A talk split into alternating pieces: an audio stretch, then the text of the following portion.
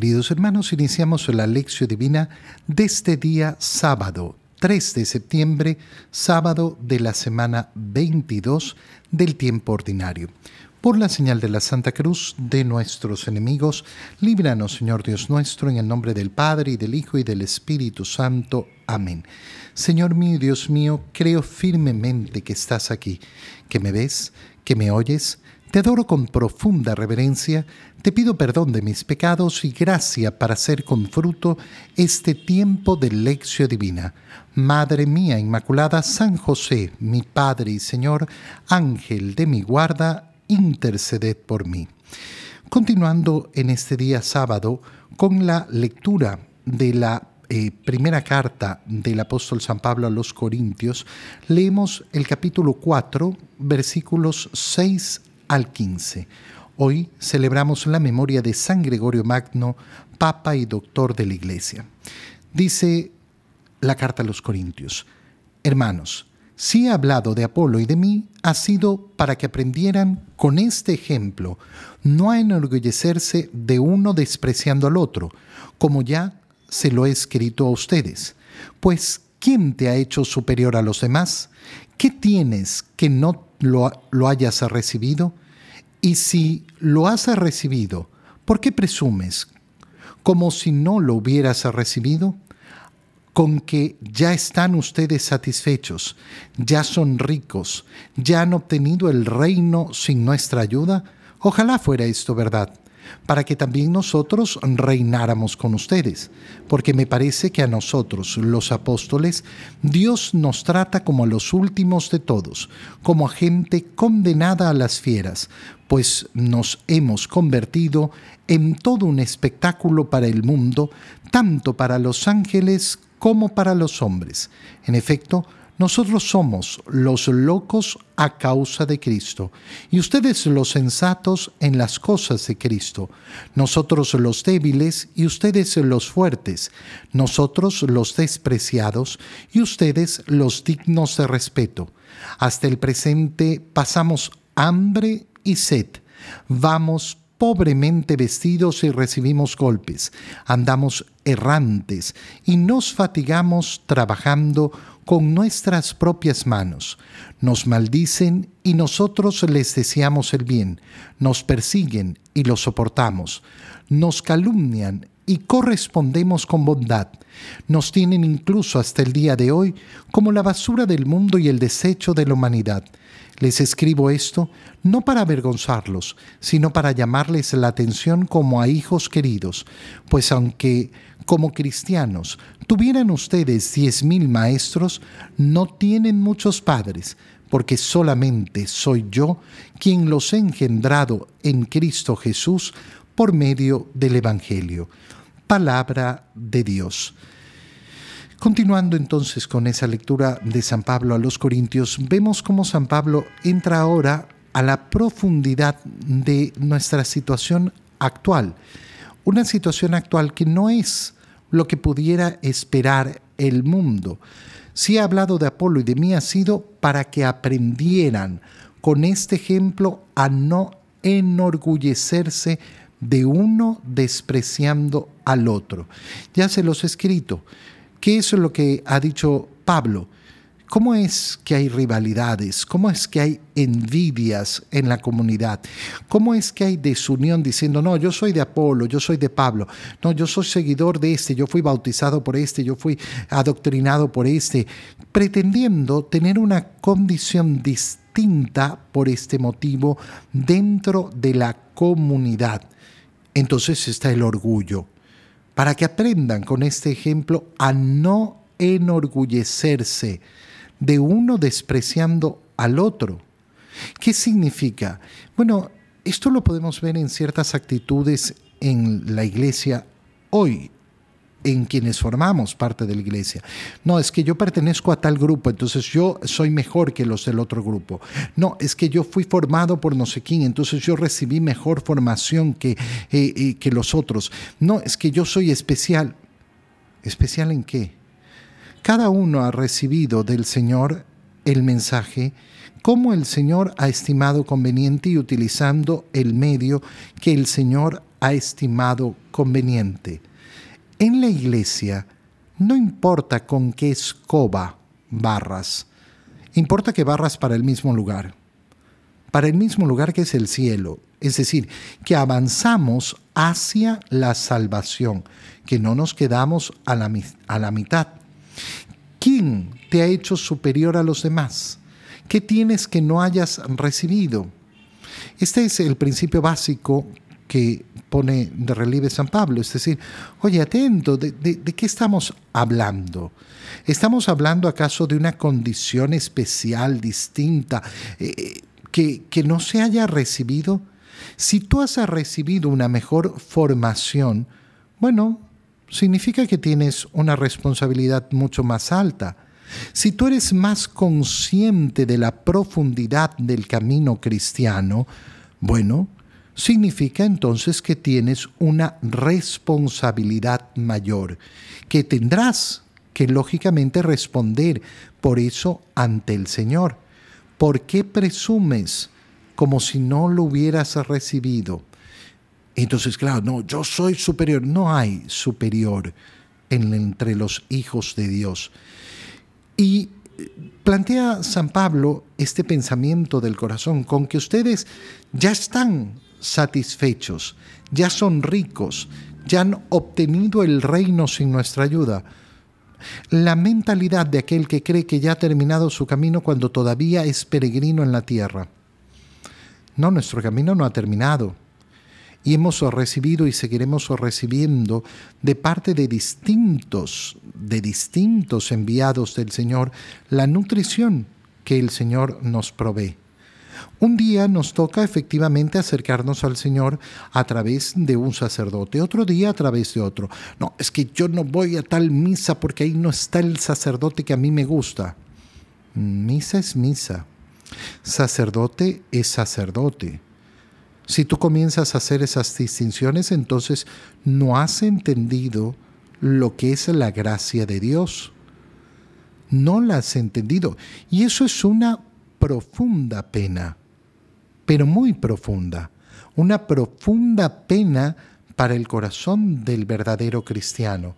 Ojalá fuera esto verdad, para que también nosotros reináramos con ustedes. Sin embargo, comienza a explicar San Pablo, a nosotros los apóstoles Dios nos trata como a los últimos de todos, como a gente condenada a las fieras, eh, nos hemos convertido en un espectáculo para el mundo, tanto para los ángeles como para los hombres.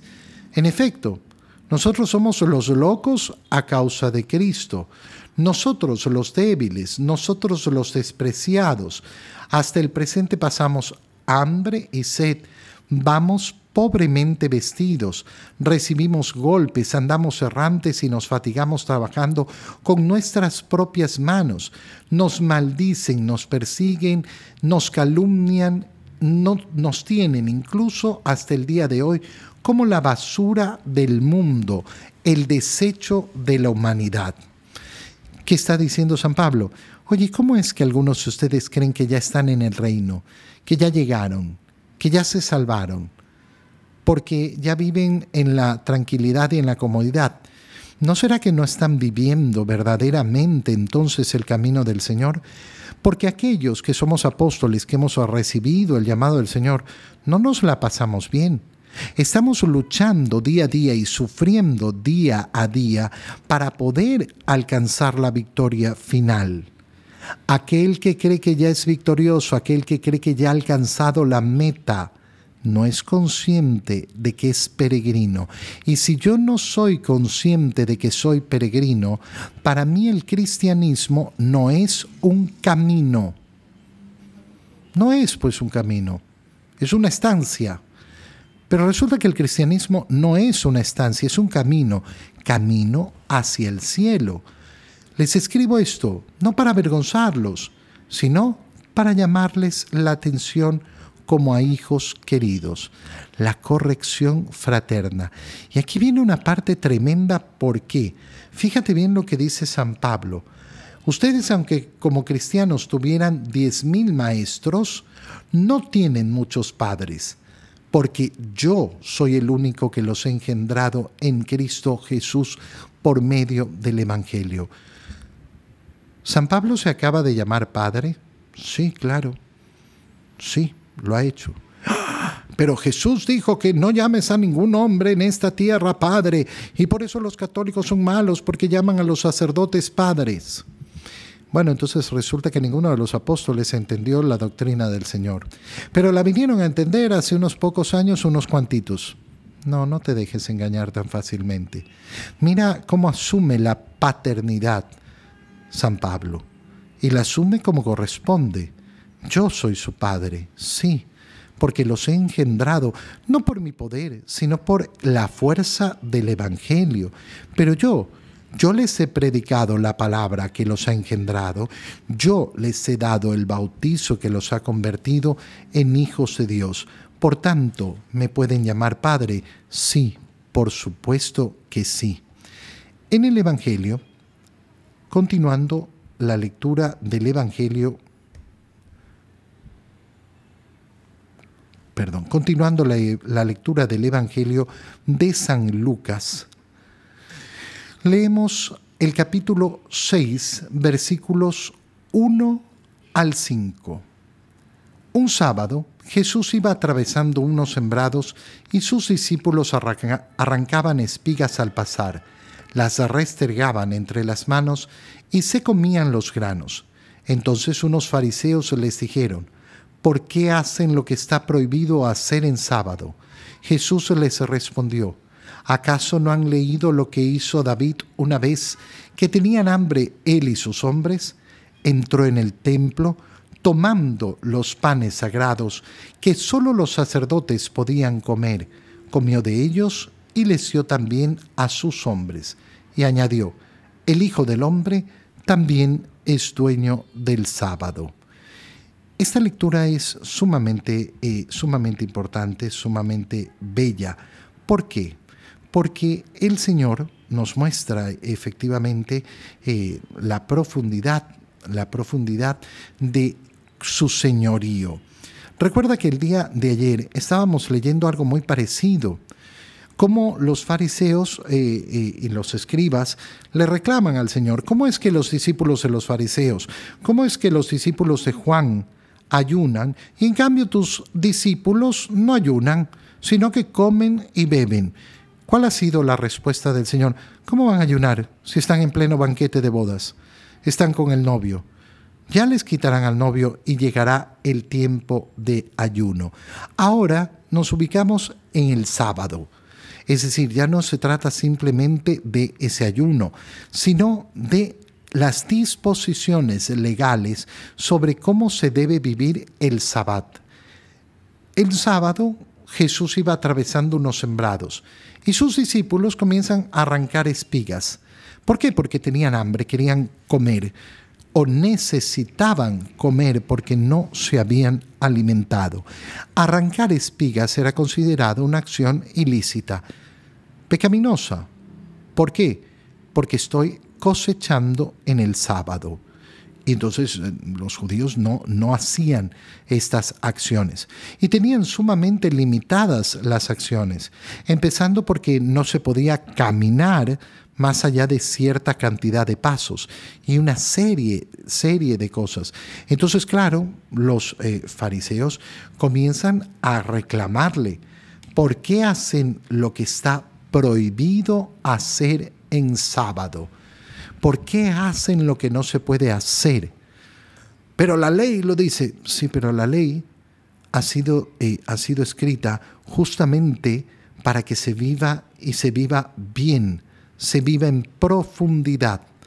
Los fariseos no la entienden, no la comprenden. Y Jesús entonces les responde, ¿acaso no han leído lo que hizo David una vez cuando tenían hambre, él y sus hombres?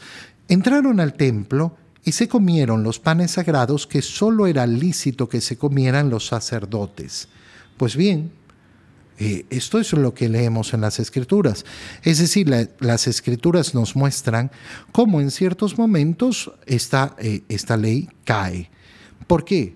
Porque hay una necesidad mayor. Tengo hambre. Puedo cosechar algo para comer en este día? Sí, por supuesto.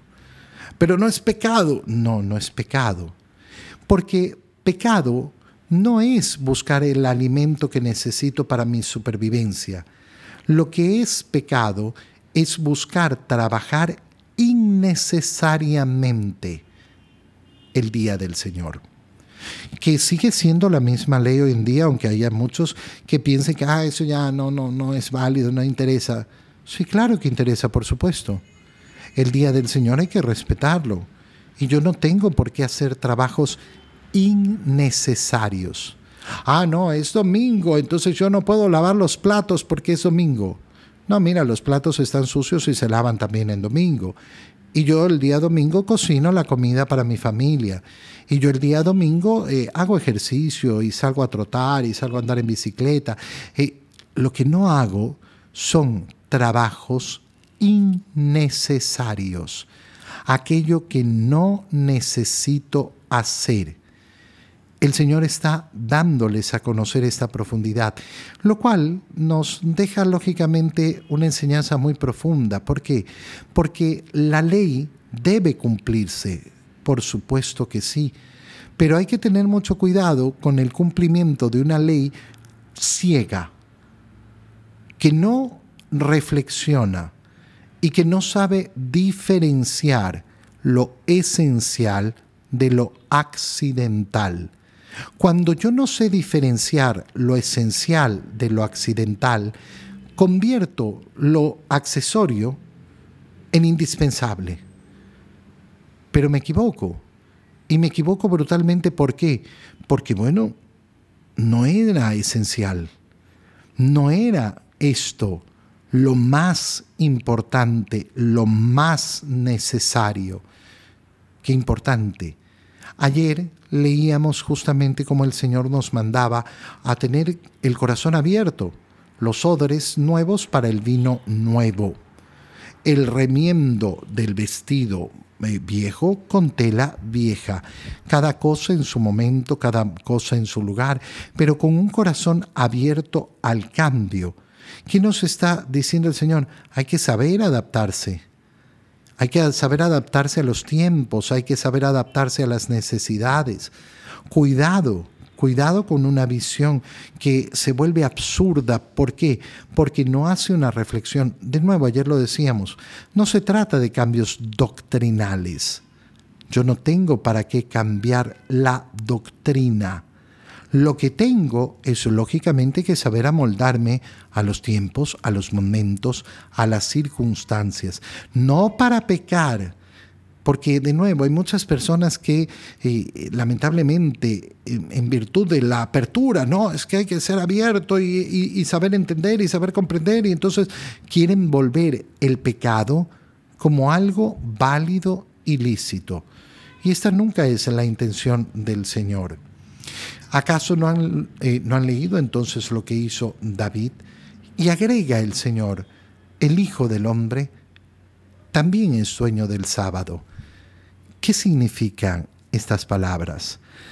Significan algo muy sencillo y tal vez a muchos les cuesta comprender qué es bueno y qué es malo. Bueno y malo es una categoría que determina Dios. Dios es el que establece lo que es bueno y lo que es malo. Dios, Dios es el dueño y Señor, es el que ha establecido el bien y por tanto al establecer el bien ha establecido el mal. Esto desde el origen. De todos los árboles puedes comer menos de este. ¿Qué era malo? Comer del árbol prohibido por el Señor. ¿Cuál es la tentación del hombre en el Génesis? El querer ser como Dios, conocedor del bien y del mal, es decir, aquel que determina lo que es bueno y lo que es malo. Yo no necesito que Dios me diga lo que es bueno. Yo no necesito que Dios me diga lo que es malo. Para eso me basto a mí mismo. Me he convertido en mi propio Dios. Jesús cuando dice, el Hijo del Hombre también es dueño del sábado, está diciendo esto. El bien y el mal, ¿de qué dependen? De mí, de mi palabra. Por tanto, si estos discípulos míos arrancan espigas para comer en un sábado y yo no se los prohíbo, significa que no están haciendo nada malo. Te damos gracias, Dios mío, por los buenos propósitos, afectos e inspiraciones que nos has comunicado en este tiempo de lección divina. Te pido ayuda para ponerlos por obra. Madre mía Inmaculada, San José, mi Padre y Señor, Ángel de mi guarda, interceded por mí. María, Madre de la Iglesia, ruega por nosotros. Queridos hermanos, que tengan todos un muy feliz día.